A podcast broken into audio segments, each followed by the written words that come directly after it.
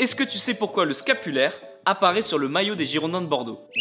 À Bordeaux, on l'appelle le scapulaire, mais en dehors de Bordeaux, on peut l'appeler le chevron. Et c'est en 1939 qu'il apparaît pour la première fois sur le maillot des Girondins. Alors pourquoi le scapulaire? Eh bien, il n'y a pas d'explication officielle. Mais un spécialiste des Girondins a quand même tenté d'expliquer ce phénomène. Retour lors de la Seconde Guerre mondiale.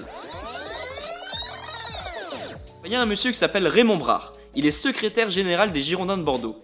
Et ce monsieur, il décide de fusionner les Girondins et l'association sportive du port de Bordeaux. En plus d'être secrétaire général des Girondins, il est chef des pompiers du port. Alors en fusionnant ces deux clubs, ce monsieur a une idée derrière la tête. Il veut protéger les footballeurs menacés par le service de travail obligatoire en leur offrant le statut de pompier. Alors le symbole des pompiers c'est trois demi-lunes et un scapulaire, et le dernier aurait été conservé en guise de mémoire. Alors le scapulaire il a jamais disparu du maillot des Girondins, sauf dans les années 80. Parce qu'à l'époque, le président qui s'appelait Claude Bèze voulait l'enlever pour des raisons de sponsor.